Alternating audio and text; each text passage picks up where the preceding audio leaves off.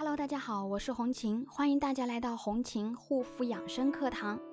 今天来跟大家聊一聊，为什么脸上反反复复长痘？脸上反复长痘也有可能是湿气惹的祸。脸上长痘痘呢，啊，跟体内湿毒是有一定的关系的。从中医的角度来看，体内有湿气、毒素，就会表现为皮肤的一个油性比较大，脸上呢和鼻尖呢总是会出现油光光的样子。油性大的肌肤呢，就会使得肌肤产生的废物无法及时的排出体外，时间长了呢，就会导致痘痘的产生。所以对于女性来说，体内湿气重呢，也是产生痘痘的根本原因。所以说，体内湿毒也会引起长痘痘，而且湿气呢，是造成痘痘的一个根本原因。